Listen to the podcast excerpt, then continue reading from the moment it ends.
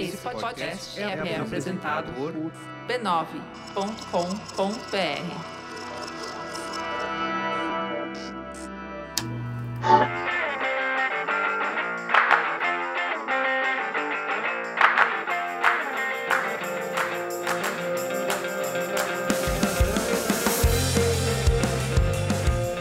começando mais um Spoilers Talk Show, podcast do spoilers.tv.br, onde a gente conversa sobre cultura pop e televisão. Eu sou a Letícia e hoje o assunto vai ser séries que também são adaptações de livros. Com a estreia de American Gods e de com a estreia de American Gods e The Handmaid's Tale, vamos conversar sobre essa relação entre a página e as telas de televisão. O que, que se ganha, o que, que se perde quando se adapta uma história em outro meio? E o que exatamente torna uma adaptação boa? O livro é mesmo sempre melhor que o filme, ou no caso, a série? Por fim, no bloco Põe na Lista, como sempre, nós damos nossas recomendações sobre o que estamos lendo, ouvindo ou assistindo. Comigo na mesa hoje está o Denis. Olá. A Cris. Oi. E a Carol. Oi, gente.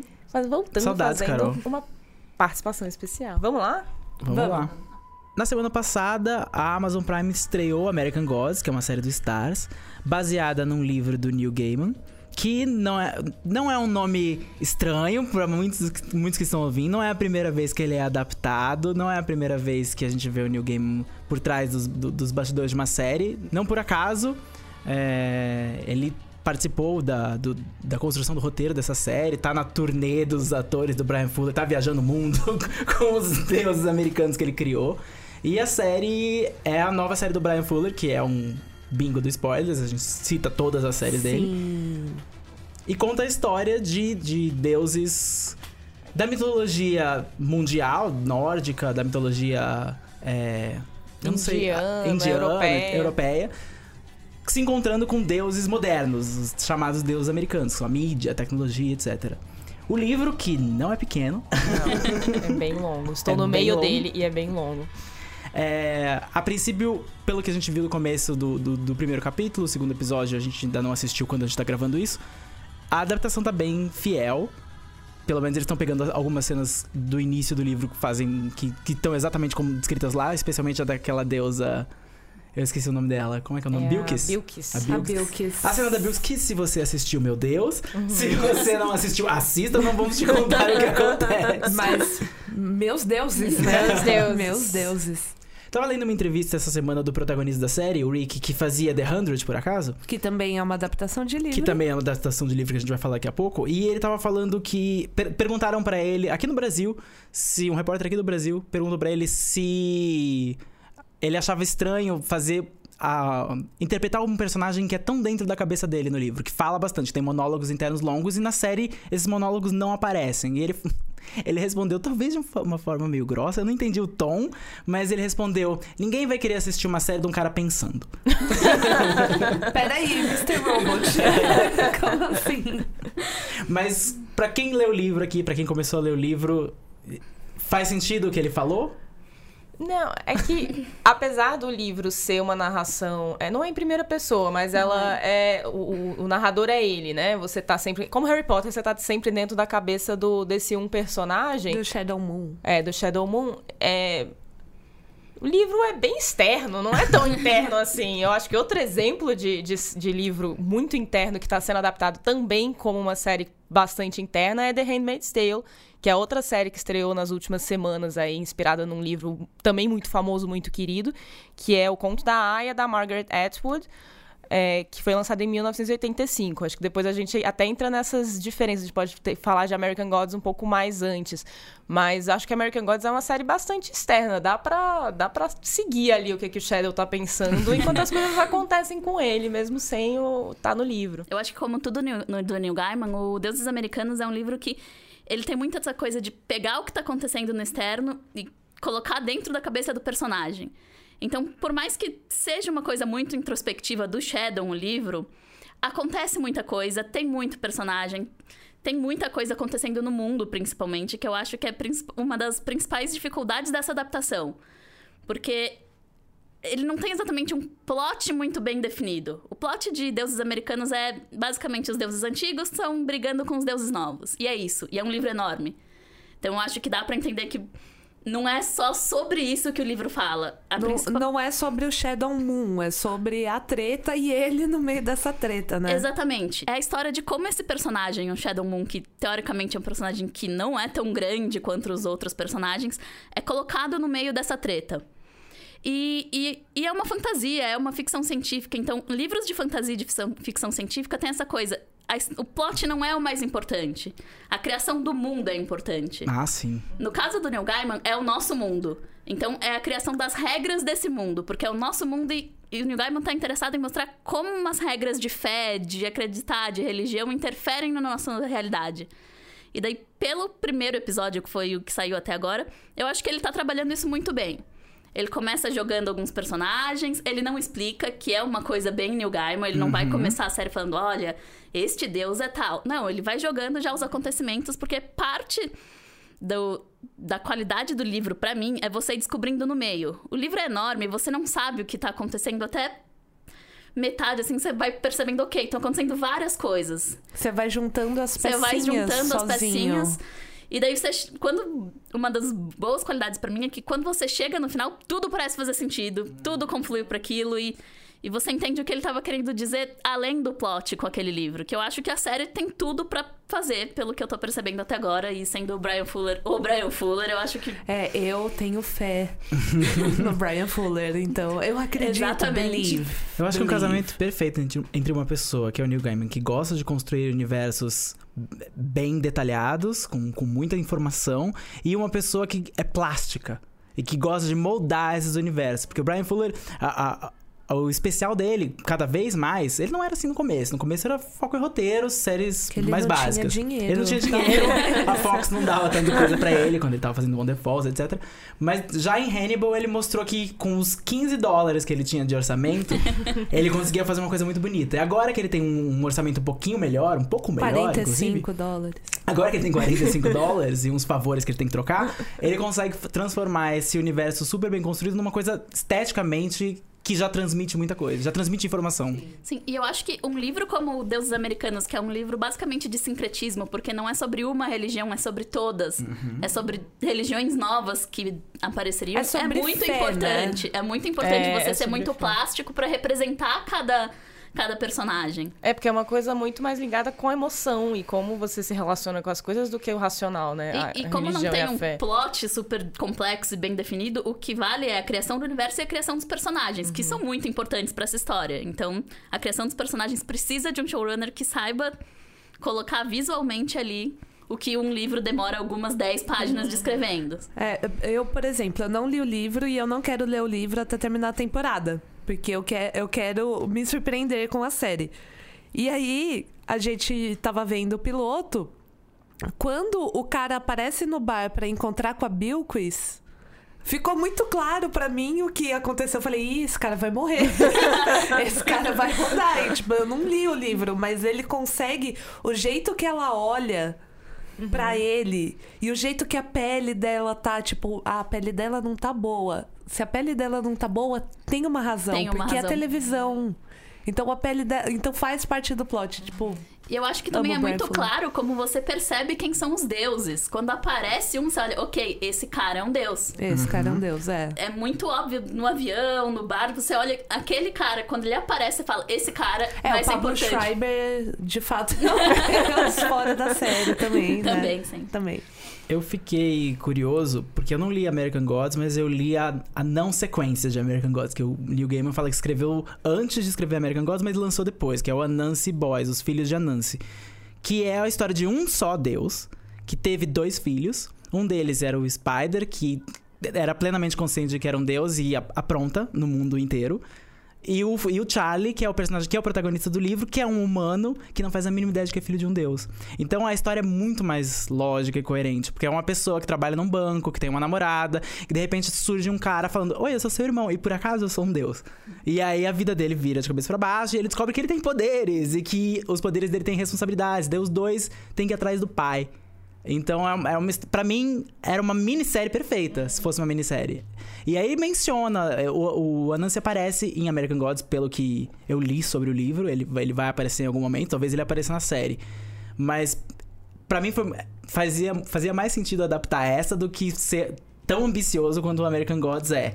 Mas faria sentido adaptar como uma minissérie Como ou uma um minissérie, filme. isso. Ou pelo menos até como uma, um ponto de entrada. Uhum. Porque co- conhecendo aquele universo antes, eu sinto que se eu lesse American Gods e eu quero ler eventualmente, não vai ser tão confuso a história pra mim. Eu sei do, que- quem são esses deuses, eu sei o Uhum. que eles fazem, eu sei o que eles causam no mundo. E você sabe do que se trata. Eu Isso. também li o, o Anansis Boy e eu acho que a diferença é que o Anansis Boy é a história de, de uma família. Isso. É pequeno, então você consegue entender. O Deuses Americanos é a história É, é. da civilização, quase. Porque começa a aparecer deuses de todas as... São deuses americanos. Eles entendem a América como um país de imigrantes. Que muitas pessoas foram logo trazendo os deuses novos. E um país que também cria muitos deuses novos, como média e tecnologia.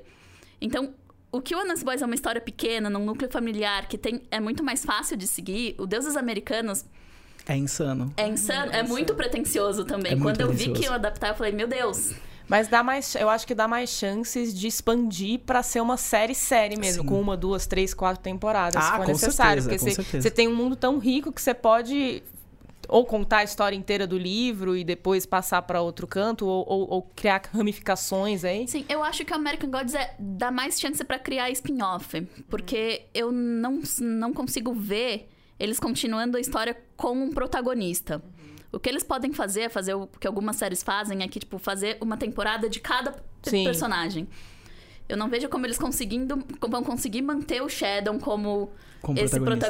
protagonista. A não ser que eles simplesmente não cheguem no final do livro na primeira temporada, É. já que o livro é enorme, como Game of Thrones fez. Game of Thrones, não... se bem que a primeira temporada de Game of Thrones é bem o fechadinho o primeiro primeiro livro, livro, mas é. depois eles começaram a expandir muito mais, e daí eu tinha coisas do, do segundo livro, coisas do terceiro livro, depois voltava pro segundo livro, É, etc. eles mudaram a ordem, às Eles vezes, mudaram das a ordem das coisas. coisas. Eu e acho que é, que é a diferença de você adaptar uma coisa pra TV do que pra adaptar pra um filme ou pra uma minissérie. E a vantagem de Game of Thrones, já que entrei nesse assunto sem querer, mas acabou. Por acaso, Game of Thrones é um livro? Eu não sei se você sabia. Não sei se sabiam. Não se- sei. Não Esse sei já- se já te se já contaram. falou. A diferença de Game of Thrones é que, apesar da história também ser enorme e, e- e massiva, agora sinônimos, etc., é, Game of Thrones foi escrito por um autor que originalmente é roteirista. E era roteirista de TV. Então, você até lê Game of Thrones como se fosse ou uma peça de teatro ou como uma série mesmo. É uma série perfeita pra ser adaptada. Nunca daria um filme, Game of E- e Thrones. Não, Game, nunca Game of caberia. Thrones eu acho que é mais pragmática, ela não, não é muito subjetiva. Não. As coisas estão acontecendo e cada pessoa vai resolver de um jeito e é isso. E a força de Game of Thrones está nos diálogos, não necessariamente nas descrições. Ele não é Tolkien, que é tipo um cenário, vou dedicar 30 páginas a essa Ai, montanha. Mas ele descreve muitas comidas, né? É porque ele tem fome, coitado. Ele demora anos pra escrever, então ele tem fome enquanto ele Ele escreve. descreve longos banquetes. Trivia, existe um livro relativamente grande só sobre as comidas de Game of Thrones. Ah, eu acredito, eu com certeza acredito nisso. Tem Vai ser um dos spin-offs de. Game of Thrones, inclusive. Nossa, esse eu Um dos assistiria. Esse eu assistiria. Masterchef em Game of Thrones. Esse eu Eu assistiria. assistiria. veria. Esse parece Quem bom. perdeu morre sem a cabeça. Imagina chegando uma Targaryen com um dragãozinho, daí ele faz os assados, né? Tipo, Ah, sim. Eu, tipo, não, é, é competição injusta dela. É, Desculpa, eu desculpa, tenho um dragão. Eu tenho um dragão. Eu trouxe, eu não trouxe o seu? Eu quero muito ver. Fica a dica, HBO. Mas a- a- falando de American Gods e Game of Thrones, a força dos dois livros é que a, a história é tão fascinante que você aceita que ela seja adaptada pra outras coisas. Você quer ver o livro transformado em série, você quer ver outros produtos. Talvez eu não queira ver quatro spin-offs de Game of Thrones, eu não sei. Mas é, as histórias são maiores do que o livro que as contém. É é- e é uma coisa que, geralmente, quando um livro é adaptado, ou ele é uma boa ideia que não foi devidamente explorada e algum estúdio tem a ideia de vou expandir, ou ele é uma ideia incrível que alguém tá, pelo amor de Deus, tentando condensar no formato de uma série pra replicar o sucesso. Que isso é a mesma coisa, por exemplo, os filmes de Harry Potter, que não vai entrar, não, é tema porque a gente não fala de cinema. Mas os livros já eram por si só muito grandes. E a, a mágica da Warner era falar como a gente transforma isso em algo ainda maior. American Gods pra mim vai nesse caminho. Eu acho que vai nesse caminho, mas ao mesmo tempo, assim, é algo muito grande, mas é algo que precisa ser condensado pra caber numa série. Nossa, sim. É um esforço Então de. é, é um esforço exatamente como Game of Thrones. É muito grande, tem muito a explorar, mas você precisa condensar pra virar o formato de TV. E daí depois, se tiver sucesso, coisas, você faz quatro spin-offs. Mas eu não acho que é uma coisa que necessariamente comece muito grande. Ela Uhum. começa condensando, daí depois, dependendo da reação do público, você vai puxando as coisas que ficaram abertas. E fantasia, né? Fantasia. é- a multiplicação de fantasia é enorme. Você pode criar. É, é- é sempre um universo que está sendo construído, porque não é um mundo real. Você sempre pode acrescentar alguma coisa nova. Que é diferente da outra grande estreia de, de televisão, de série de adaptação de livro que, que começou em maio, que é Handmaid's. Handmaid's. Eu, eu não vou conseguir falar. Handmaid's O conto da Aya. Conto da Aya. da Margaret Atwood, que é uma história com começo, meio e fim, fechada, num universo que também é, é construído, porque não é o nosso Mas universo, mas poderia É, ser. é definitivamente o nosso universo daqui uns dois anos, na verdade. É aquela mágica de ficção científica, né? Que não é o nosso mundo, mas, olha, Mas é o nosso mundo. se esforcem para não ser. Que conta uma história muito mais focada na sua protagonista. E não Muito no mais universo que ela... Muito mais internalizada. Inclusive, eles tiveram a escolha... A escolha do, do- da série foi a mesma do livro de ter monólogos internos da, da personagem principal. Ter narração contando a história, contando o que, que ela tá pensando. Principalmente porque ela não pode falar. É, isso é uma escolha de adaptação interessante. Eu li, eu acho que foi a crítica do New York Times do piloto, que estava falando que gostou muito do piloto, mas que achou a escolha de ter uma narração em voice-over, né? Que, que, é- que ela narra, tá narrando a história.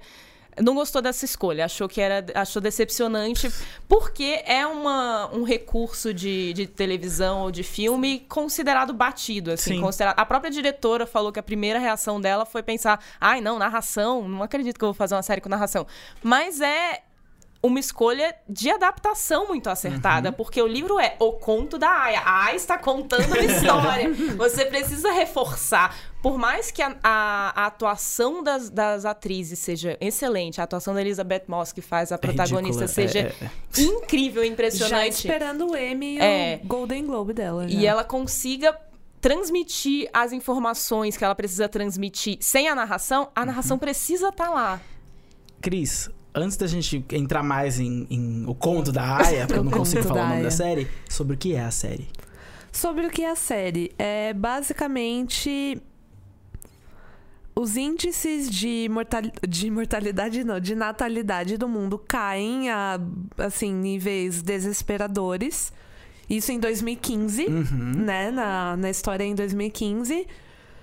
E aí, obviamente, os homens pensam: meu Deus, é um castigo divino, né? Alguma coisa está errada. Eles não param para pensar que talvez seja um efeito de outras coisas que não divinas. Uhum. E daí eles falam: bom, beleza, então a gente tem que assegurar a permanência da espécie. Como a gente vai fazer isso? Vamos tirar a liberdade de ir e vir de quem consegue reproduzir a raça ainda. Daí eles dividem as mulheres em. Primeiro, eles tiram todos os direitos das mulheres. E depois eles dividem em três castas: as esposas, as serviçais, e essas duas castas não são férteis. E aí, as aias, que são as pobres coitadas que infelizmente conseguem gerar vida e nem sempre dá certo. Elas conseguem ficar grávidas, mas nem sempre a criança sobrevive. Ou seja, uma história feliz, uma É uma história legal. Bacana, Super bacana, alegre. super alegre, super feliz. É pra cima. E- Eu acho incrível como eles também não consideram a, a fertilidade do homem. Assim, não, Não. não. A, a mulher é fértil, o homem É, está perdendo. culpa Não, é- imagina, o homem não perde sua fertilidade jamais. Não, e tipo, Deus está castigando a gente por alguma coisa, então a gente tem que voltar. Então, uma das coisas mais desesperadoras da série é que várias das coisas que acontecem, que são surreais, que são absurdas, que me fazem pausar no meio do episódio pra dar uma respirada, são coisas que historicamente já aconteceram. Não necessariamente todas ao mesmo tempo, mas historicamente já Sim. aconteceram. Mulher não tinha direito à propriedade. Nem a voto. Ah, ainda não Nem tem a voto. lugares. né? Não tem ainda em, não tem ainda em alguns lugares. É, E também não tem o total controle do seu corpo. Não, inclusive aqui. não no é? Brasil. Não é. mesmo? Não é mesmo? E a- a- uma das coisas mais aterrorizantes é que do- todos os rituais e todas as escolhas que eles fazem, eles baseiam na Bíblia. E, e é uma Bíblia modificada Ah, pra ser claro. mais dura, É, mais. É, a série se passa no, no, no que era os Estados Unidos, que se transforma na República de Gilead. Gilead.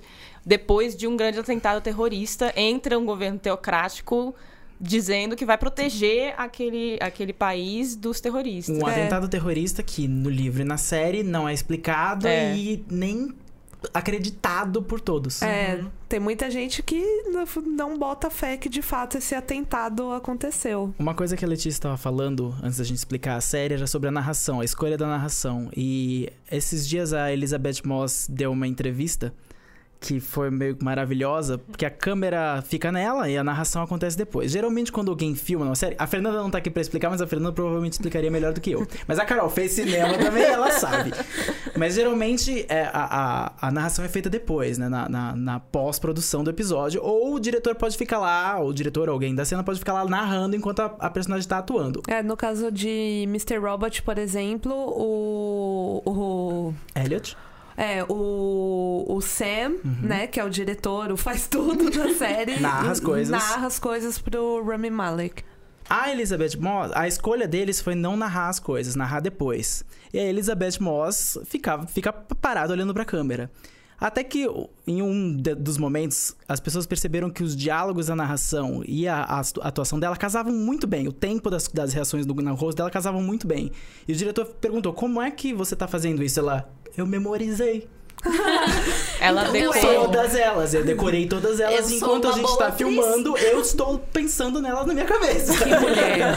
Estou mulher. fazendo o meu Então- trabalho, né? Quando ela tiver no M recebendo o prêmio dela esse ano, lembra disso. Ela memorizou todas. Ela memorizou tudo. Por isso que é tão bom. Aquela, o rosto dela, meu Deus, as É expressões dela são incríveis. Ela tá muito boa. Então, eu acho que narração é, um- é um- é uma coisa que tem até um preconceito no mundo do cinema Uhum. da TV, porque foi por muito tempo usada como um recurso fácil. Uma, uma muleta, né? Porque é uma muleta fácil de explicação. Você conta e não mostra o que tá acontecendo. Exatamente. É o clipe do Word do. do... o do clipe. mundo do- do- da, da TV e do cinema. É o mais fácil de escrever, é, É. mais fácil de gravar, porque por muito tempo também gravar com som era uma coisa muito difícil, então narrar num estúdio era muito mais fácil. Então ainda mantém esse preconceito, mas eu acho que séries como o Conto de Aida estão aí pra mostrar que, olha, dá pra usar isso de uma maneira muito criativa, É uma série muito que- responsável É. E importante. e precisa, é. porque assim, precisa de flashback, que também é um recurso É. que tem certo preconceito, porque você precisa mostrar como esse mundo se tornou assim. Como chegou E lá. principalmente pra mostrar uma coisa que é uma mudança entre aspas, porque o livro, como o livro foi escrito em 85, a história se passa em, sei lá, 87, vamos dizer. Na, na década de 80, mas é contemporânea. Então agora ela tá se passando na nossa contemporaneidade. Então em 2015, 2016, eu acho que é 2017. 2017, cara. Então os flashbacks servem pra mostrar que é o mundo que a gente vê hoje, que Eles a são gente apavorantes. conhece. É pra ser É. apavorante, é pra ser, meu Deus, foi ontem. Ontem elas estavam livres. É e hoje elas não estão mais. definitivamente apavorante. É. É, Eu achei- Não, definitivamente e é incrível como a narração, ela não descreve os flashbacks, ela complementa os Isso. flashbacks, É. justamente pra você conhecer mais da personagem. Que os flashbacks, pelo menos eu tô, eu não terminei o livro, eu comecei, eu fui compelido ao, ao- ao- a ler o livro. Na verdade, eu ouvi o livro, porque eu peguei ele no Audible e quem faz a narração, que inclusive ganhou o prêmio pela narração, é a Claire Danes. E Porque tá, tipo, essa mulher não sai de casa pra não ganhar não, prêmio, e né? a narração dela é, é incrível. A narração dela não é um. É, é uma das melhores narrações que eu já ouvi, eu nem terminei o livro. Mas o, o que acontece é que, como ela tá na cabeça dela o tempo inteiro, o livro não tem flashbacks, tipo, pausa e, tipo, ah, agora ela vai lembrar de Ela quando ela tava com a amiga. Ela é. tá contando pra você o que ela lembra. Então, ah, eu tava contando quando encontrei a Moira, e daí a gente fumou um cigarro e não sei o quê. E ao mesmo tempo, ela tá ali na ação. Ela tá com a Marta, ela tá com a esposa do, do, do- do comandante, etc. Ela não saiu daquela. Não é uma outra cena. É, ela fala enquanto ela tá vivendo a situação, o que deixa ainda mais aflitivo Uhum. quando você lê. Porque você percebe quão, quão presa ela tá a ponto dela ter que escapar pras memórias dela. O que eu acho muito bom em- nessa adaptação também é que não é um passado, para a personagem, não é um passado que ela lembra que contaram pra ela, é uma coisa que aconteceu muito É um passado recente. recente. É uma coisa de anos atrás que ela. Eu, eu, pelo menos, percebo ela ainda tentando montar a memória de como aconteceu, porque é um acontecimento muito traumático. Sim. Ela sofreu todo tipo de abuso psicológico pra tentar esquecer essas coisas, então você percebe ela tentando montar, tipo, ok, aconteceu mais ou menos assim, daí isso mudou. Que eu acho que ela consegue fazer muito bem na- em juntar a narração com os flashbacks. Sim. E você consegue ver isso na cara das outras personagens também. Você consegue entender que as outras pessoas também estão passando por aquilo, estão com uma narração própria na cabeça dela. Até, que, quem, até quem são te, a- Os privilegiados. teoricamente os privilegiados. A, a esposa do comandante, por exemplo, você consegue ver a divisão interna que aquela mulher tá passando, mesmo sem ter a narração dela. Que você consegue ver que ela trata a Offred, né? Off-Fred. Ai, cara, é muito triste. É, é porque todas Ensinaram elas, ela. é, todas as aias, elas têm nomes que são derivados de quem são os donos delas. Então que é são sempre os comandantes. é, que são os comandantes. Então a Offred é do Fred, então Offred. É, mas dá pra ver que a esposa do comandante trata ela mal porque ela tem medo de perder aquele espaço de privilégio que ela tem, porque ela é uma esposa, então ela é tratada bem. Ela não tem o direito de ir e vir, mas ela tem mais liberdade, mais luxo que as outras castas de mulheres. Mas também dá pra ver que ela sofre porque ela sabe que ela tá fazendo uma coisa horrível com outro ser humano pra e- sobreviver. E, E ela consegue foi perceber ensinada isso. e obrigada a se comportar assim. Exato. Ela sabe que se ela não se comportar assim, tem pessoas observando que podem condenar ela. E a ela não- paranoia é. generalizada. É, E ela é um- não sendo fértil, ela sabe que ela vai pras colônias, É. né? No mínimo. No mínimo, ela vai. Se é que as colônias existem, Existem. né? É um estado fascista e, e- e autoritário ali, todo mundo, esse estado de paranoia é, é constante, é normal, tanto que as, as aias não é normal pra É estado normal, gente. É o- é, tanto que as aias elas só andam em dupla porque uma tá vigiando a outra, aquela coisa. É, é- a história é extremamente pesada, mas uma coisa que eu gosto muito no conto da Aya, e que eu acho que é uma escolha de adaptação muito boa também, é a estética da série Ah. não é pesada, escura. É. Como outras séries de Distópicas. temas pesados também, séries distópicas, costumam ser. Criam aquele mundo em que é escuro, você não sai, sabe, você, você- é, é pesado no clima, assim. O clima é pesado, mas ele é um pesado quase. É bonito, é, perfeito. Perfeito demais. É, perfeito E demais. antisséptico, né? É. É, não, séptico. não? Antisséptico, é Antisséptico. É, então você tem, tem cenas em, em lugares todo Muito brancos. brancos, muito brancos, a, a cor estourada, a cor das pessoas, da roupa das mulheres é muito estourada também, é um vermelho pra chamar atenção para as pessoas baterem o olho nelas, saberem quem elas são. Eu queria dizer. Todo mundo tem uniforme. Todo mundo igual. Aquele, aquele chapeuzinho que elas Perfeito. O usam. cabresto, né? Cabresto, que é inspirado no, na, no chapeuzinho puritano do, na- do início dos Estados Unidos, que é maiorzinho assim pra tampar o, o- o olhar das mulheres, elas só conseguem olhar pra frente, não conseguem olhar pro lado, ver o Elas- que tá acontecendo no mundo, elas só veem o caminho dela e onde elas têm que ir. É horrível! Mas assim, esteticamente é, é- passa muita informação também e, e muita informação que, que no livro você não, não, não tem essas imagens fortes, né? Você sente porque a, a, a Aya tá te contando, a protagonista tá te contando no livro, você se coloca no lugar dela, mas ali você tem, na série você tem uma experiência mais... É silenciosa, é visual é, mesmo. Visual, é visual mesmo. silenciosa, No livro- mas ao mesmo tempo você tá dentro da cabeça no dela. livro você precisa dela pra saber o que, que ela acha daquilo. Tem um momento no livro em que ela repara nos vários vestidos vermelhos que ela tem que usar, que são só vermelhos, que é a cor das aias, e ela fala: Eu odeio vermelho.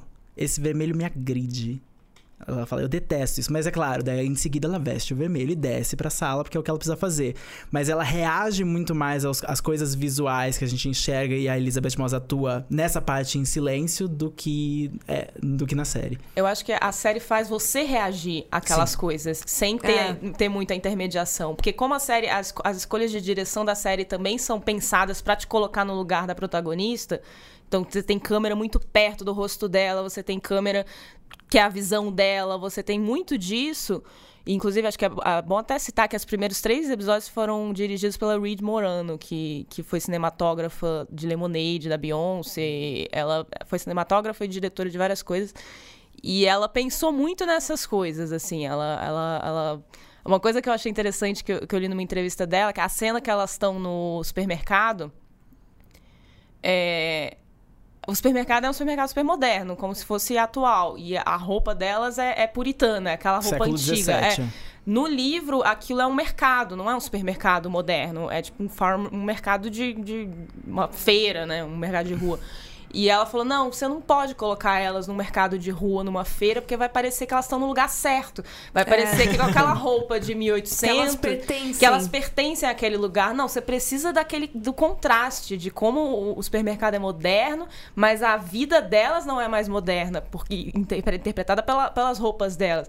Então, essa- essas questões visuais é, são uma forma de adaptação de, de, de livro para série que muito eficiente. Né? E uma coisa que eu acho incrível também, toda música, a, a última música que toca no episódio, que também dá esse contraste. Uhum. Que, que são músicas modernas, que são músicas pop, que são músicas de, de, de uma certa forma que mostram a liberdade que essas personagens não têm mais, contrastando com, O a- estilo de vida de todo mundo, com, né? Uhum. é, com esse momento e esse universo horrível. Eu adoro a quebra do final do episódio pra música dos créditos. É incrível. Que é uma coisa que a HBO começou a fazer primeiro. A HBO fazia isso de- do episódio terminar com uma música completamente diferente, ou dis- di- às, às vezes até dissonante do que você viu. Leftovers fazia muito isso na primeira temporada. Terminava com uma música assim, meu Deus, o que, que eu tô assistindo? Mas. Silicon Valley também faz isso hoje em dia. Mas as músicas escolhidas na, em, em Handmade são sempre músicas de revolta. É. Você sempre termina os créditos, é, É. é de propósito, você sempre termina os créditos revoltado com o que você acabou de assistir. Até isso foi uma escolha milimétrica pra te despertar uma certa emoção. E eu É. acho que é muito interessante também porque são músicas que te lembram que não é o passado. Não, Porque É. do, do jeito como ela é, ela São é músicas construída atuais. visualmente, você tende a se adaptar e falar, ok, é uma série de época. Seu cérebro talvez pensasse isso, mas as músicas aparecem e falam, não, isso não é o passado, isso é o presente, um futuro próximo. eu acho que até agora a gente falou de adaptações de livros que a gente tá considerando bem sucedidas, que estão fiéis ao livro e, e a gente tá curioso pra ver onde elas vão, no caso de American Gods e Handmaid, que foi renovada por uma segunda temporada, mas tem um livro fechado, não tem É, sequências. essa é outra preocupação. A Margaret Atwood não fez uma grande trilogia de tipo castigo e punição pra mulheres. ela não fez, não é Jogos Vorazes, ela não fez isso. Mas tem outras ada- adaptações em que o livro não era essa força toda, mas elas cresceram pra uma coisa completamente diferente. Como por exemplo The Leftovers, que é a outra série que tá no ar agora pra HBO, que tem um livro que é em parte é muito parecido com a primeira temporada, no sentido de que o que aconteceu é aquilo mesmo, pessoas desapareceram, foi, pode ter sido uma coisa divina, pode não ter sido, e pessoas estão perdidas. Conta exatamente mais ou menos isso. A série na primeira temporada pesa a mão em cenas que não acontecem no livro, aquele apre- apredejamento que chocou muitos críticos na época, que foi uma cena horrível, nunca aconteceu no livro, então eles estavam forçando um pouquinho a amizade pra transformar um livro que era ok numa coisa. Só que durante a primeira temporada, pelo menos a minha impressão e do que eu lia de críticos, a série era ok. Só. Porque ela não conseguiu sair do livro e ela não conseguiu se destacar e a violência não vendeu a série. Quando eles voltaram na segunda temporada e o livro já era passado, eles construíram uma coisa completamente diferente. E hoje, quem assiste, eu larguei porque eu não gosto dos temas de Leftovers, eu não me interesso por aquilo. Mas eu reconheço que a terceira temporada, do, do pouco que eu vi, ela é uma coisa completamente nova e completa e melhor do que o livro que ela foi adaptado. The Hundred pra mim provavelmente é isso. Porque The Hundred começou com uma historinha simples, Fechadinha. uma historinha por causa de jogos vorazes. Era É. isso. É um young adult, aquele gênero que super inflou em algum período ali. Depois de Harry Potter, tava se tentando achar o próximo Harry Potter, então inflou o gênero. E tinha uma história que era um piloto da CW. Que ela transformou numa coisa que. Eu tava assistindo essa semana e literalmente teve um momento jogos vorazes na série. Em que personagens de vários clãs têm que competir por um lugar pra se proteger do negócio nuclear. Jogos vorazes. Foi, um- foi isso. E lógico, quem sobrevivesse por último venceria. Claro que a, que a campeã da Terra, lá da Terra não, do, do es- pessoal do espaço, do Sky Crew, era Octavia. Que acabou virando uma personagem que também. Maravilhosa, mas não era, muito. Nem eles imaginavam que a personagem virava isso. Ela roubou a série pra ela e a série agora se tornou uma série sobre guerras tribais. Virou O livro- Survivor. Virou É, é, Survivor. a série, a- a- o livro originalmente é adolescentes na Terra sem os pais. Uhul, Sendo adolescentes. Loucuras, sendo adolescentes. E agora, tipo, eu tô vendo clãs lutando. E a série no começo era isso. Eu lembro que os primeiros episódios de The 100, quando você assiste, é, é Era malhação. série adolescente. É. E não- demora pra decolar. Demora. demora pra decolar. Só quando eles decidiram arriscar um pouco mais e falar, quer saber, acho que a gente consegue construir um universo em cima desse meio universo que a gente recebeu no livro. O livro foi um ponto de partida. Eu gosto muito quando o livro é só um ponto de partida, porque quando o livro é muito bom, é muito difícil saber como sair dele. É, eu acho que é um clássico caso de alguém tava lendo aquele livro e pensou, nossa, isso daria uma série. Aí botou lá, né? pa- Pagou lá os direitos pra autora e tá, mas tá fazendo outra coisa completamente diferente. The Magicians fez muitas escolhas eu diferentes. Sinto, sim. É, e eu acho. Eu vi The Magicians, eu assisti a série primeiro, depois eu li o primeiro livro. Ouça nosso intervalo sobre The Magicians. É, inclusive tem um intervalo só sobre isso. E eu acho o livro muito inferior à série. E eu não acho que é porque eu vi a série antes de ver o livro, é que eu acho que eles foram muito bem sucedidos em pegar aquele universo que foi o que você falou. Eles pegaram aquele universo, eles aumentaram aquele universo, eles tangibilizaram esse universo, porque eu, eu não acho o livro tão crível quanto eu acho, eu acho a série, porque eu acho que o, o autor não é tão bom descrevendo esse universo. E eles melhoraram personagens e assim, é uma adaptação que não é fiel ao livro. Ela, ela pega o universo, mas ela faz muitas mudanças, mudanças grandes. Eles tiram personagens, eles colocam personagens novos, com papéis de destaque, papéis grandes. E mesmo assim, eu acho que todas as escolhas que eles fazem, até de muda eles também mudam ordem de acontecimento ou como uma coisa acontece, como ela se desdobra. E eu acho que é sempre muito bem sucedido. Eu acho que sempre enriquece muito mais a história do livro. Tanto que eu nem fui ler o segundo, eu não quis. Eu acho que isso tem muito a ver com o fato de que um livro é, é uma história, uma narração de uma pessoa. Isso. É uma pessoa que tá criando e, e ela coloca tudo dela ali. Uhum. Quando você abre pra uma série, já é uma equipe, já são atores, já tem É influência uma de sala de público. roteiristas. É. E já tem influência de público, de direção de arte, de fotografia, dos atores. Isso. Então, ela tende a ficar muito mais rica e muito mais complexa se a gente tem um bom diretor conseguindo Exato. juntar todas essas influências. Eu acho que o caso de The Magicians é isso. Os atores foram se destacaram muito nos respectivos papéis. O livro é todo contado do ponto de vista do Quentin. Praticamente o livro é na cabeça do Quentin. Ele que tá falando tudo, tudo acontece com ele e por causa dele. Na série, um personagem como o Elliot, que é um super coadjuvante no primeiro livro, não é um coadjuvante mais. Ele, Ele literalmente brilha, né? termina a segunda temporada sendo também protagonista. Eles todos se tornam reis de um certo lugar. E você pensa, mas o- na história original, o negócio é o Quentin, porque ele tinha uma relação com aquilo de infância, de ter lido livro, de estar agora em tal lugar. Mas não, ele é um dos quatro agora. Ele não é só o, ele não é o principal, ele é um deles. E todos eles têm seu protagonismo porque a atuação dele se destacou demais.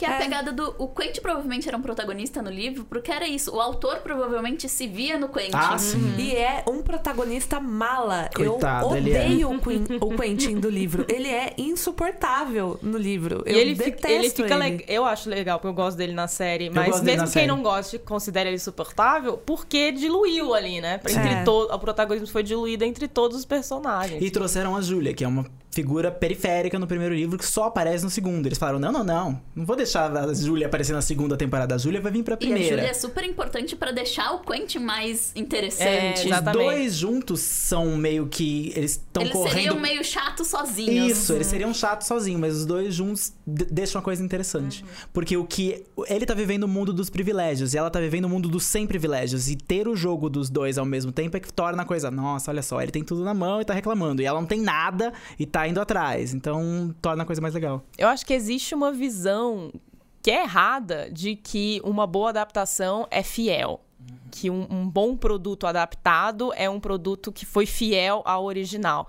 Isso não é verdade, porque você está transformando aquele material original em outra coisa. É Você uma tá adaptação, né? É, isso é- e, e não é. contas. A ideia não é só adaptar, a ideia é criar algo, né? É, uma, é um, um outro ato de criação, a, a adaptação. É uma evolução, eu acho. Eu acho Pode- que Pode Deveria ser, ser, deveria, deveria ser. ser. é. Mas eu acho que isso, essa ideia acontece muito porque, por muito tempo, a adaptação foi vista como um público ganho.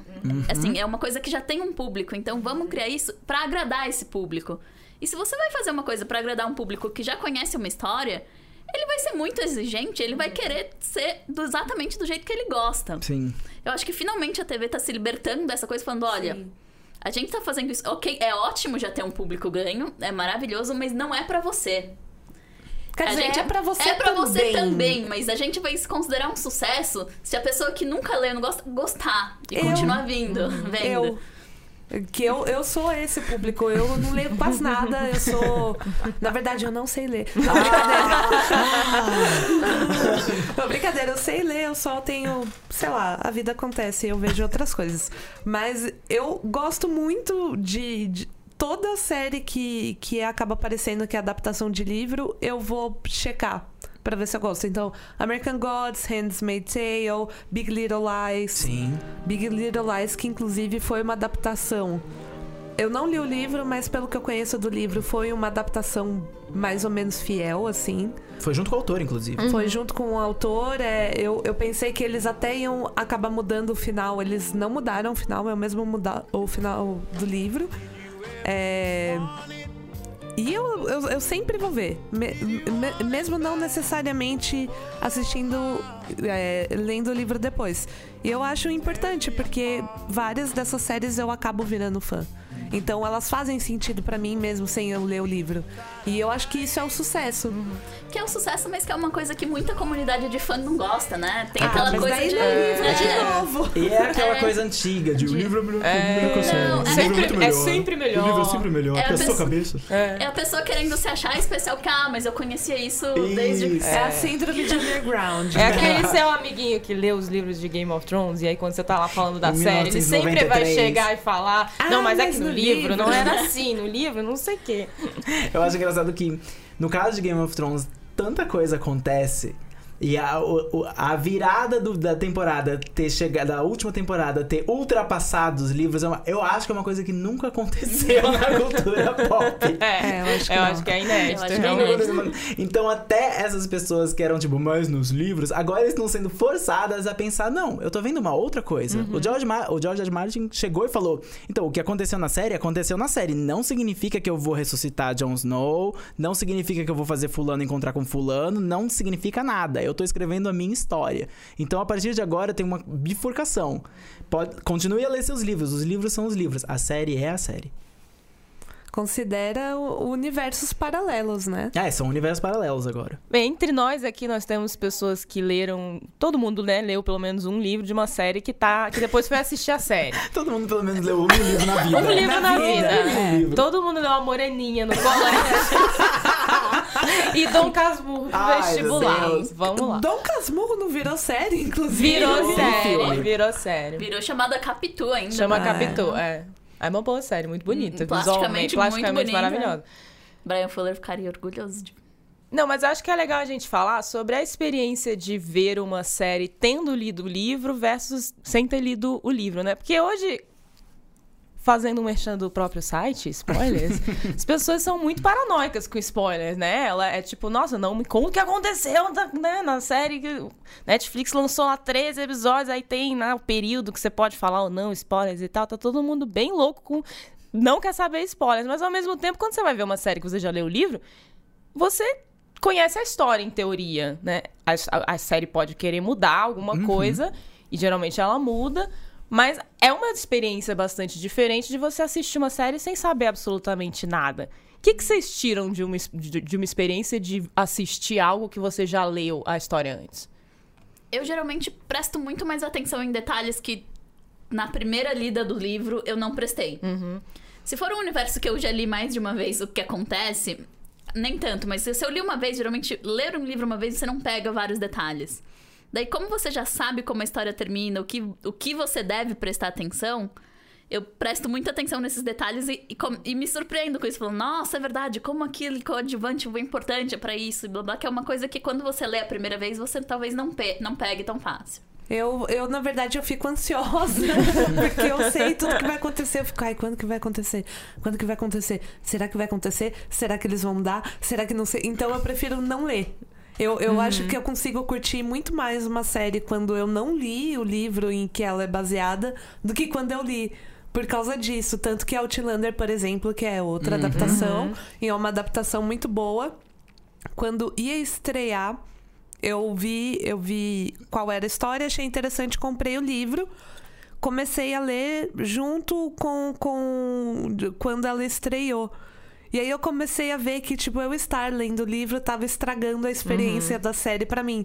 Aí eu parei de ler o livro. Eu não, não, não quero ler o livro. Eu prefiro ver a série. Eu sou uma pessoa mais de série. Mas nesse site. Nesse site. Ejetar. No site books.com. Eu acho que eu gosto dos dois casos, depende. Por exemplo, a Cris citou Outlander. Outlander eu sinto que eu preferia ter lido. Porque Ah, quando é? é? fantasia e ficção científica, eu, eu gosto de saber o- até onde vai o que eles vão pro Egito, sabe? Tipo, eu, eu quero saber O isso mundo é eu quero muito mais antecipar. detalhado no livro. Isso, mas quando são coisas mais introspectivas, ou mais mundo real, tipo, eu não gostaria de ter lido Big Little Lies. Eu Aham. gostei de ver a série, eu gostei de curtir as personagens, saber quem elas são, ver as atuações, sabe, prestar A atenção. peruca da Nicole Kidman. É. Sim, sabe? Tipo, Eu gostei da, da surpresa e do choque. Pra mim, num universo menor, é, é, é melhor. O Leftovers que eu citei. Pra mim, se eu tivesse não lido o livro, eu talvez tivesse gostado mais da série, porque eu não ia ficar falando, ah, então forçando a barra aqui. Tão for... ah. Agora, Outlander. Game of Thrones, pra mim, eu comecei a primeira temporada sem ler o livro. A segunda temporada também. No final da segunda temporada, depois do Casamento Vermelho, na segunda temporada, eu falei, chega, não mais, nunca mais passarei por essa situação de novo. Aí eu comprei todos os livros num pacote e foi meio ano lendo tudo com muita paciência. Porque o, o primeiro livro é maravilhoso, Game of Thrones, e eu recomendo você, em vez de re- rever a primeira temporada, se algum dia você quiser rever, leia o primeiro livro. É ótimo, é excelente, a adaptação é praticamente página é praticamente a página. igual. É. O segundo livro é bom também, porque tem algumas coisas mais interessantes sobre os personagens. Tem uma cena do segundo livro que eles nunca fizeram na série. E é uma cena tão boba, mas eu ri tanto. E você pensa, nossa, você riu tanto vendo Game of Thrones que quem morreu? Não, é uma cena de, de batalha em que tá os dois Baratheons que já morreram, o Henley e o irmão dele, chatíssimo. E a Catelyn Stark tá lá, a Catelyn Stark tá lá meio que intermediando a relação entre os dois. E eles começam a se xingar de quando eles eram. Quando você era criança, e você quando era criança, que babava, não sei o quê, que dormia, mijava na cama. E daí a Kathleen Stark começa a ficar, gente, pelo amor de Deus, eu não sou mãe de vocês. E eu queria tanto essa série, mas ler isso foi maravilhoso. Então eu gosto, no caso de Game of Thrones, como é enorme, eu gosto de saber essas pequenas coisas e ter visto esses pequenos momentos e saber que dragão vai comer cabeça de quem, porque daí eu já me preparo. Mas eu acho que também tem muito a ver com o quanto o livro é bem escrito. É. sim. Porque assim, você fala exatamente do primeiro e segundo livro de Game of Thrones. São muito bons. Daí você chega, por exemplo, no quarto, já é Uf, tipo. o quarto foi o que tipo, me fez eu falar preferi- a série é mais É, legal. exatamente, É. eu preferia ter visto só a série. Sim. Porque o quarto ele perdeu a mão. Então isso eu acho que acontece nada. depende de como o livro Na série, foi pelo escrito. menos, alguma coisa vai ter que acontecer, né? É, são é obrigados série. a, a fazer alguma coisa acontecer. A hashtag tem que subir no Twitter, É. cara. Tem que acontecer alguma coisa. Não o quarto e ficar o quinto acontecer. são livros enormes que se passam ao mesmo tempo. E, então é. isso dificulta um pouco a leitura, deixa mais lento. O quarto livro eu passei pro áudio. Eu falei, vou tentar ouvir. Nossa, deve ser impossível. Deve Foram ser 32 muito horas chato. de áudio. Foi Meu, fácil. é mais que a Bíblia com Cid Moreira. Dá- você sente que é mais que a Bíblia com Cid Moreira, mas A voz do Jon Snow certamente deve ser alguma coisa assim de Moreira. Né? é. a voz de todos é engraçada, especialmente com o narrador que parece ter 90 anos fazendo a Cersei. É inesquecível. é inesquecível. Mas é uma coisa que eu reparo, eu, eu gosto de reparar quando eu tô assistindo algo que eu já li, é justamente as escolhas de, de adaptação, mas também as escolhas estéticas e de, de, de transformação daquilo em outro meio, né? Então, tipo, ah, é assim que eles estão mostrando que tal coisa tá acontecendo. entende? Aquela coisa que tava só na narração, eles estão colocando ali. Isso eu acho, eu acho, acho legal, mas é, é uma experiência diferente, realmente, de você saber o que vai acontecer e, e, e não saber o não saber absolutamente Eu acho nada. que também tem histórias que. Hum, que um spoiler pode ser um problema. Uhum. Tem histórias que não, tem histórias que. A história boa geralmente não. Não, né? exatamente. Ela se sustenta. Ela se É, sustenta, sustenta. mesmo você sabendo Tipo, o que vai ok, você, acontecer. você sabe o que vai acontecer. Não muda nada. Não é por isso que eu estou aqui, pra saber o que vai acontecer. Eu quero saber o que vai acontecer entre o começo e o final, não. É, mas, por exemplo, um, um exemplo que eu lembrei agora, a primeira temporada de Game of Thrones, é uma coisa que foi interessante, porque eu não tinha lido o livro ainda. Eu li o livro depois, mas eu apaguei da minha memória, eu nem lembro do livro. Mas foi muito impactante quando o Ned morreu, porque vo- você tá acostumado que tem toda a história tem o herói, né? Tem o cara intocável. E você fica com a impressão que é o Ned Stark, e se você não lê o livro, você não sabe que ele é um imbecil e que ele vai morrer Mas por olha, ser um imbecil. Eu, eu, eu li os livros antes e a morte do Ned pra mim também foi impactante na série, assim como o Casamento Vermelho. Eu sabia que ia acontecer e, E eu tava assim- correndo no meu quarto, andando para os lados, nervosa do mesmo jeito. Então, eu não sei exatamente como eles fizeram essa criação de expectativa, mas pra mim funcionou. Eu, eu sabia que ele ia morrer, eu já tava, "Ah, meu Deus. É porque a série. É porque a série consegue te fazer se envolver de novo com os É. personagens. Então é como se você tivesse, se fosse perder eles, entre aspas, mais De uma novo. vez. É, as- as cenas são tristes, É. tem, tem, tem foco na Sansa, na área, você, você- você fica triste do mesmo jeito de novo. Então, por mais que eu soubesse, pra mim não foi um. Você um sabia, problema. mas não tava preparada mesmo É. assim. Exatamente, eu não tava preparada. Que é o que uma boa adaptação faz. Ela consegue envolver tanto quem não conhece a história quanto quem conhece a história, talvez entregando coisas diferentes, mas satisfazendo do mesmo jeito. A adaptação, às vezes, toma aí, então já falou de várias decisões que elas podem tomar, que são boas ou ruins, né? E tem algumas que marcam a gente, né? Que a gente grava como uma que você gostou muito, tipo, nossa, realmente ficou melhor assim, e umas que são o contrário, que é tipo, nossa, não, destruiu aí o que, que tava lá no original. Quais que vocês lembram, seja pro bom ou pro mal, até hoje, assim? Ah, eu gosto muito da adaptação de Sherlock da BBC. Principalmente porque Sherlock é, é quase um mito. É uma, uma história muito clássica. Então, adaptar ela como ela é, seria. Provavelmente já fizeram muitas vezes. E eu acho que a BBC foi muito bem sucedida em trazer ela pro presente. Fazer você gostar desses personagens estando no presente e colocar toda a pegada de investigação que o Sherlock tem nos livros e colocar numa série tipo, atual, com todas as tecnologias possíveis, com pouquíssimos episódios, o que eu acho que é uma vantagem também de Sherlock. Ele não, não vira um procedural, porque ele não tem tempo de virar um procedural. Daí eu gosto muito de como ela foi trabalhada. Aproveitando que a Carol falou de Sherlock, eh, a coisa que eu mais gostei. Tem várias ad- adaptações de Sherlock. Sherlock é adaptável daqui pro resto do universo. eu Domínio acho. público, né? Domínio público vai ser adaptado pra sempre, é uma das primeiros, é um dos primeiros grandes detetives da ficção, etc. Uma coisa que os livros, porque eram fruto do século XIX, o autor era um homem do século XIX, falhavam um pouco pra mim, os contos, né, falhavam um pouco pra mim, era que é uma história sobre dois homens, dois homens amigos que investigam crimes com mulheres periféricas que aparecem, às vezes tem um destaque, às vezes não tem, mas são coadjuvantes maior.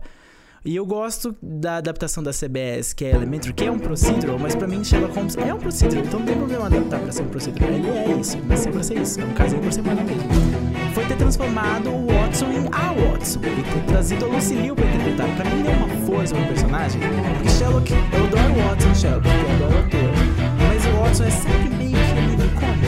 É. E Você sempre ri um pouco do Watson, às vezes você ri com o Watson, mas você tá sempre rindo com- quando ele aparece em cena.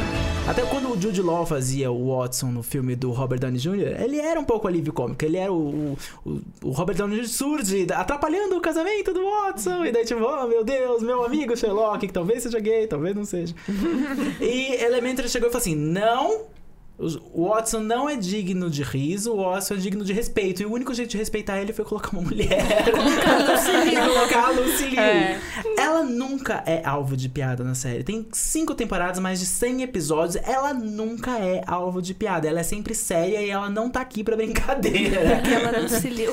E, ela, e isso condiz com o que ela é. Ela é uma médica, uma ex-médica, etc. Ela quer se tornar uma detetive como Sherlock. Ela não é só uma pessoa que escreve as histórias dele. Então, eu, pra mim, foi uma mudança muito, muito bem sucedida e que realmente renovou o personagem pra mim.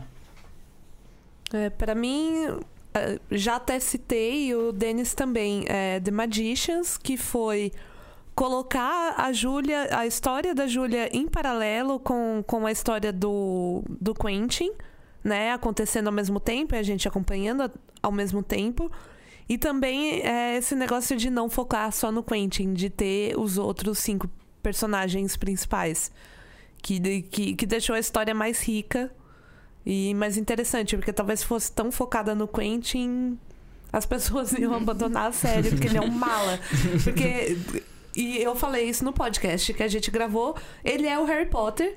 E o Harry Potter é insuportável também. Você fica mais lá porque tem a Hermione e o Rony também, toda aquela galera e a Minerva, do que se tivesse só o Harry Potter, talvez você não ia ver tudo ou ler tudo. O que eu gosto do Quentin é que ele meio que assume que ele é um mala, Que ele né? é mala, ele O Harry. Potter não, ele se. ele dá. né, A série assume que ele é mala. A série assume que ele é mala. Harry Potter era novo de É, era verdade. criança. Coitado. Ele, tinha- ele morava embaixo da escada. Por sabe? 11 anos. Fusado pelos tios.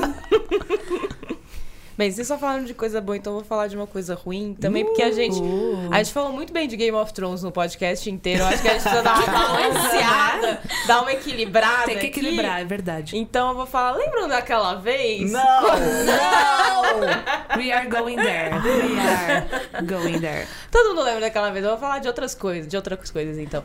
Uma coisa que me irrita muito em qualquer adaptação é ou a adaptação que é errada, porque sei lá, alguém leu errado, alguém entendeu, tipo, Acontece. Então, acontece. Por exemplo, não sei se vocês vão lembrar, no terceiro Harry Potter, o do Afonso Cuarón, que eu gosto do filme, eu acho legal, eu curto ali a, a estética mais dark, dos, diferente dos outros e tal. Mas tem uma cena quando o Harry tá jogando quadribol e aí ele vê o no livro, ele vê um cachorro preto. Na nuvem.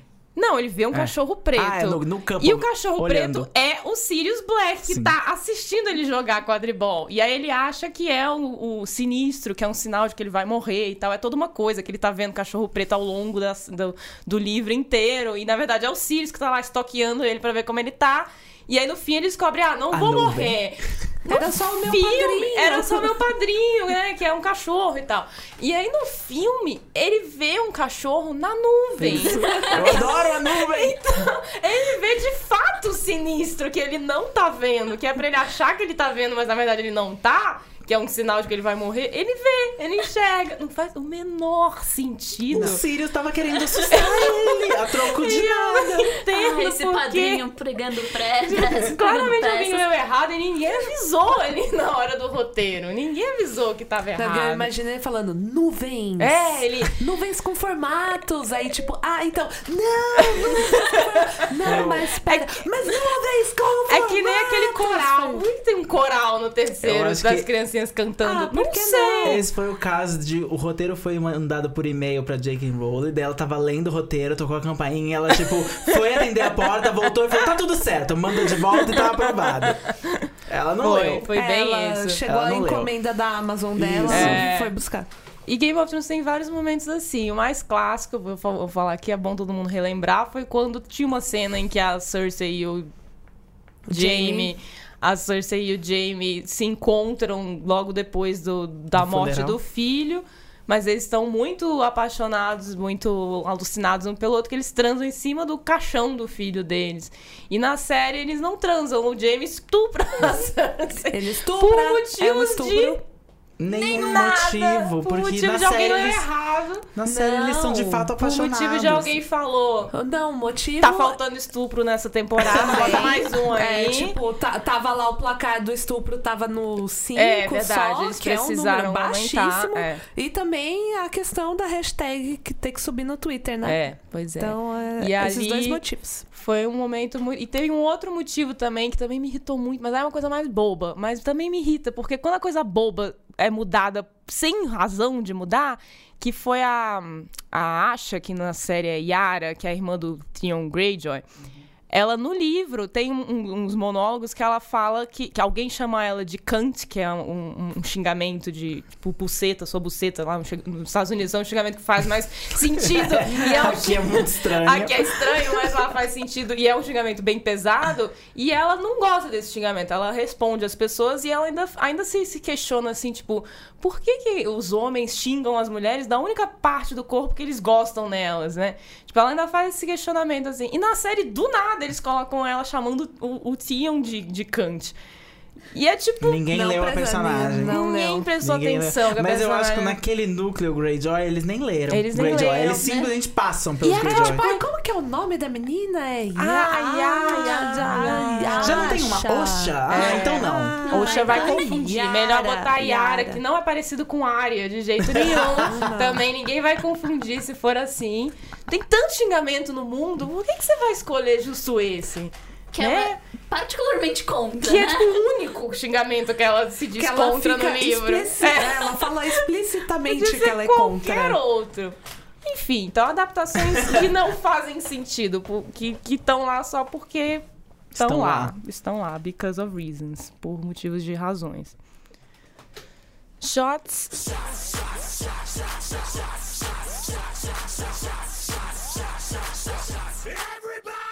Vamos para uma rodada de shots que também já funciona como um põe na lista, já que a pergunta é: qual livro que vocês gostariam que virasse uma série?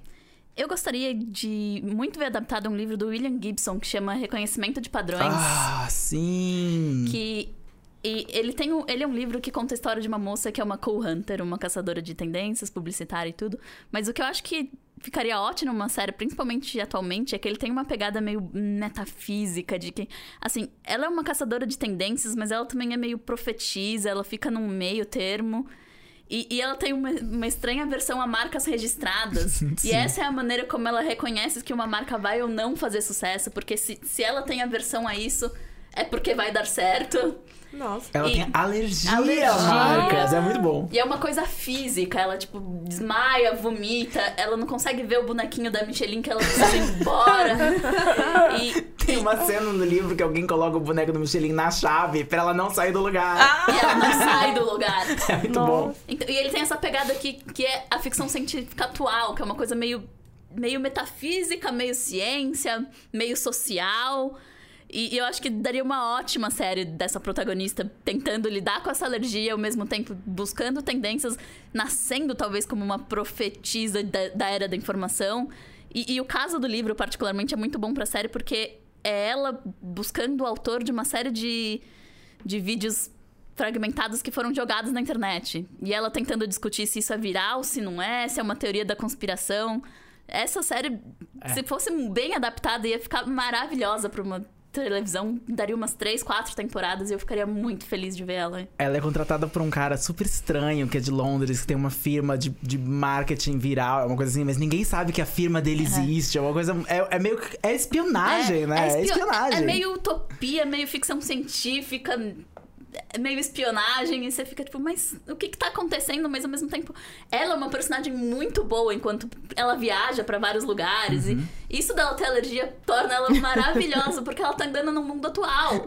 O mundo atual onde tu- tem muita marca registrada, então ela melhor- se sente péssima quase sempre. Ela trabalha com isso. E ela tem uma rival.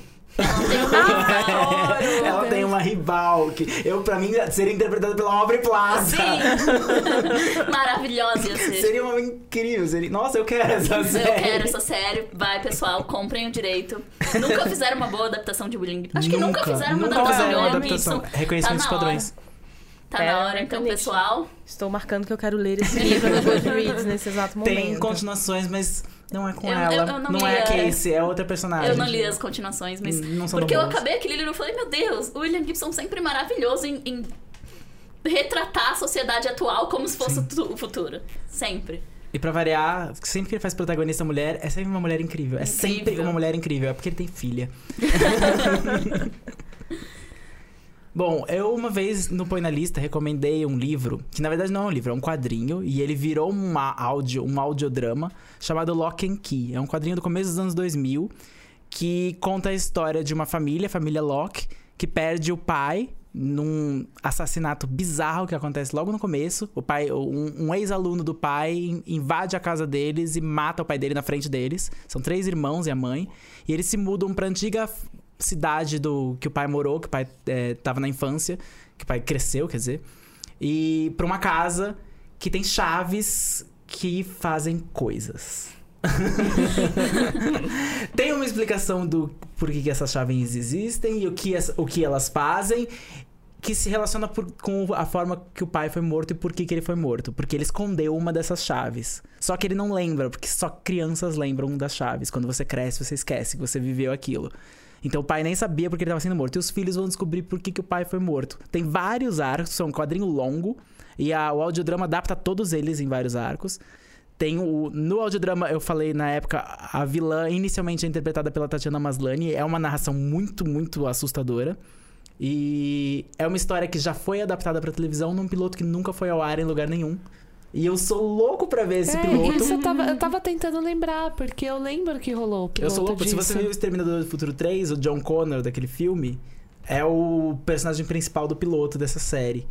Mas nunca foi pra lugar nenhum. Ano passado teve um rumor de que talvez agora fosse. Ela foi escrita pelo Joe Hill, que é um autor de, de, de livros de terror. Ele é um. Ele provavelmente tem um alvo do Stephen King em casa. E ele fica jogando dados no Stephen King. Porque ele é tipo o segundo na, na linha de sucessão do Rei do Terror. E vale muito a pena tanto o quadrinho quanto o audiodrama. E eu acho que é uma série pronta. É uma série pronta, com as temporadas prontas, inclusive.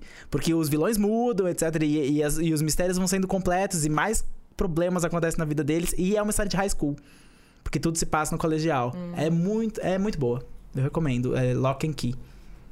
Eu quero ler Legal. isso. Fiquei com vontade. É, eu queria ver muito uma adaptação de um livro do Chuck Palahniuk, que eu não sei se eu tô falando certo, não tenho a mínima ideia, que é autor de Clube da Luta, mas o livro é chama Condenada. E é sobre uma menina de 14 anos, a Madison, que ela é filha de estrelas de Hollywood, riquíssimos e tal. Ela morre e ela vai pro inferno. E no inferno ela fica numa, numa cela com outras pessoas e é basicamente assim o, o clube dos cinco, só que no inferno, então é ela, aí tem o punk, aí tem o atleta, tem o nerd, tem a patricinha, e ela, aí ela tá toda meio revoltada, ela não lembra direito como ela morreu, como ela foi para lá. Acontece várias coisas no inferno que ela não concorda, e depois ela sendo adolescente, eles resolvem se unir e e derrotar o Satanás ele mesmo. e na verdade é uma trilogia, já saiu dois. E é muito interessante, porque você. É, é, é um livro que é uma narração dessa menina, só que pensa que é uma menina de 14 anos, de pais ausentes, que então ela tá revoltada, mas ela é mimada, ela é insuportável e ela foi parar no inferno. E o inferno não é nada do que a gente tá acostumado, é um inferno super burocrático, super com castas e tal, e é muito engraçado ver esse o Breakfast Club se rebelando contra isso, enquanto você vai descobrindo porque de fato ela tá lá, porque ela fala que ela morreu por overdose de maconha. Mas. mas isso não é possível. Isso é possível. Esse é o ponto. Esse é o ponto. Tem que ler para saber. Então fica aí. Condenada. Ou adaptem, daí eu não preciso ler e eu vou ver a série. Eu queria que um, um livro, na verdade é uma série de livros, eu não sei quantos vão ter, mas dois já foram lançados, que eu também acho que daria uma história bem atual, assim, que inclusive poderia sair já nos próximos anos. Chama Persona, o primeiro, o segundo chama Icon, e são dois livros escritos pela Genevieve Valentine, que é uma. Ela faz recap de, de, de séries, até que a gente. Que a gente que a gente assiste no AV Club, na, na Vulture, no New York Times, e ela tem esses livros, que são uma, é uma ficção científica passada num futuro próximo também, em que os governos mundiais foram substituídos por celebridades. Que, As Kardashians. que, que assumem o. que são como, como se fossem embaixadores, celebridades, mas que são, entre aspas, o rosto daquele país. E aí o país também tem uma. É a mente que eles chamam ou a mão? A Não mão. lembro. E, e os países também têm uma mão que é a pessoa que tá por trás ali, meio que mexendo no rosto. Kanye West. E realmente fazendo o. o Pensa o Miss governo. Universo. É Pense isso. em Miss Universo. Pense no Trump e no Steve Bannon. sabe? Ao que tudo indica. Isso. Então, e aí, o, então a, a geopolítica, a ONU, por exemplo, se transformou no Miss Universo. Miss Se Universo. transformou no. As pessoas são eleitas, esses, essas celebridades são escolhidas ali para representar o país e precisam negociar, mas na verdade elas não têm tanto poder. Mas elas têm poder ou não têm poder? E aí é- o namoro entre elas são é, relações políticas, assim, como, sei lá, antigamente você casava o rei com a rainha. Sim. É, Caramba. Só que num mundo completamente conectado A e Black onde, China ia ser decapitada. onde a mídia, na verdade, se transformou meio que numa num, num, num órgão de reprodução do, do discurso oficial e, na- e a mídia de verdade, a imprensa que está fiscalizando de verdade essas, essas pessoas são os paparazzi, são as empresas de paparazzo que continuaram cobrindo as, as celebridades, só que agora cobrem meio que na, na, na escondida, assim. Então, E é claro que entre elas rola espionagem. Lógico, porque, né, você tem várias pessoas representando Espionagem países de celebridade. teoricamente sem poder, porém com poder. O que, Sim. que elas fazem pra ter poder? Espionagem. É muito legal o livro, é, e o li- é um livro que tem muita cara de que daria uma série boa, porque tem essa coisa, é uma, é uma série de livros, então tem uma história no primeiro, tem uma história do segundo, dá direitinho uma temporada, outra temporada. Eu consigo imaginar isso no Lifetime. Na- no mesmo esquema de Unreal. Poderia, poderia, se for... Se tivesse uma Se for boa no produção, esquema de uma boa uma produção. boa Se for produção. no É. esquema de Unreal, eu acho que daria muito certo. Só tem que esperar acabar Jane the Virgin, porque a, a protagonista é muito a, A Gina Gina Rodrigues. Rodrigues. Ela, a descrição e o jeito que ela é escrita daria. A, a Gina Rodrigues seria excelente no papel. Então, Persona, da Genevieve Valentine, daria uma ótima série, mas é um ótimo livro, podem ler também. E aqui termina mais uma edição do Spoilers Talk Show. Muito obrigada a você que nos ouviu até aqui. Muito obrigada a você que é patrono, nos ajuda aí todo mês. Obrigada especialmente ao Breno Krieger, que é nosso patrono e que postou há um tempo atrás lá no grupo justamente uma pergunta: o que faz uma boa adaptação de livro? Aí a gente ficou com isso na cabeça e achou agora o gancho ideal para falar sobre isso. Obrigada, Breno. Parece um Parece áudio um inserido, né? Obrigada, Breno. Obrigada. Obrigada. Você pode seguir o Spoilers no Twitter, no arroba SpoilersTVBR. Entre lá no iTunes Story, dê estrelinhas pra gente. Cinco. Cinco, Cinco por favor. Esse podcast foi editado pela Fernanda Sgroglia. Muito obrigada, Carol, por ter vindo participar. Obrigada, Denis também, Cris e eu. Ah, estamos todos obrigada aqui. obrigada me eu. Obrigada eu. Obrigada, Thales Rodrigues, que fez a belíssima arte que ilustra esse podcast. ficou a mais bonita de todas essa. Ficou linda, cara, maravilhosa. Não vimos ainda a arte, mas estamos prevendo o futuro. Mas sempre é, sempre, Sempre é, é. a mais bonita. Obrigada, B9, pelo espaço cedido e por ser a casa do Spoilers Talk Show na internet. E até a próxima. Tchau. Até a próxima. Tchau.